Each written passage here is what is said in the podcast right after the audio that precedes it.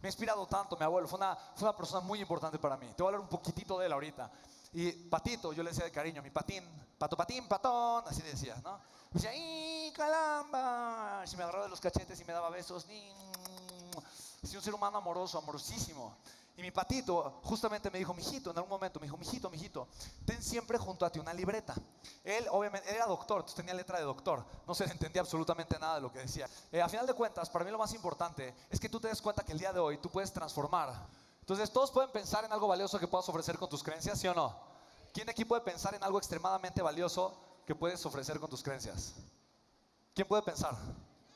¿Ok? ¿Sí lo puedes pensar, sí o no?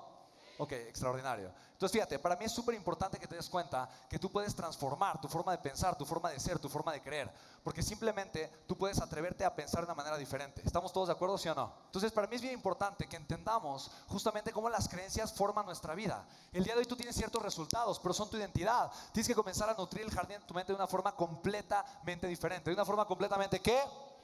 Diferente. ¿Hace sentido esto que te estoy compartiendo, sí o no? Bien, tienes que crear, tienes que ser un creador. Repite conmigo, soy un creador poderoso, vamos. Una vez más, soy un creador poderoso, vamos. Ok, excelente. ¿Por qué eres un creador poderoso? ¿Por qué? ¿Quién ya se dio cuenta ahorita que efectivamente yo creo mi realidad? ¿Quién ya se dio cuenta de eso? ¿Estás de acuerdo? Yo creo mi realidad. Soy un creador. Yo estoy creando constantemente. Lo primero que creo, te quiero compartir qué es, y para mí esto es algo verdaderamente espectacular. Lo primero que yo creo se llama significado. ¿Qué es lo primero que yo creo? Significado. Entonces fíjate lo que hace un líder, y esto me lo enseñó Anthony Robbins y luego lo aprendí de John Maxwell también, pero lo que hace un líder son tres cosas. Primero, entender qué significa esto para mí. ¿Qué es lo primero que hace un líder? Entender qué significa esto para mí. ¿Estamos de acuerdo, sí o no? Cuando yo vivo algo, experimento algo, lo primero que hago es simplemente preguntarme, ¿qué significa esto para mí? ¿Ok? Lo segundo que hace un líder, ¿qué es? Una vez que encontré y entendí qué significa esto para mí, una vez que realmente entiendo qué es el significado, la siguiente pregunta es, ¿qué me conviene que signifique para mí?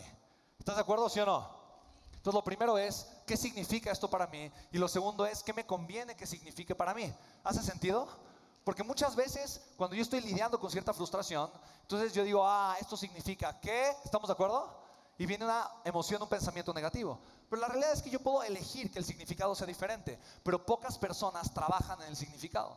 Ahora quiero compartirte algo. Para mí lo más importante, lo más jugoso eh, en, una época grande de mi vida era entender cuál era el significado que tenían las personas extraordinarias con las cosas cotidianas y no cotidianas de su vida.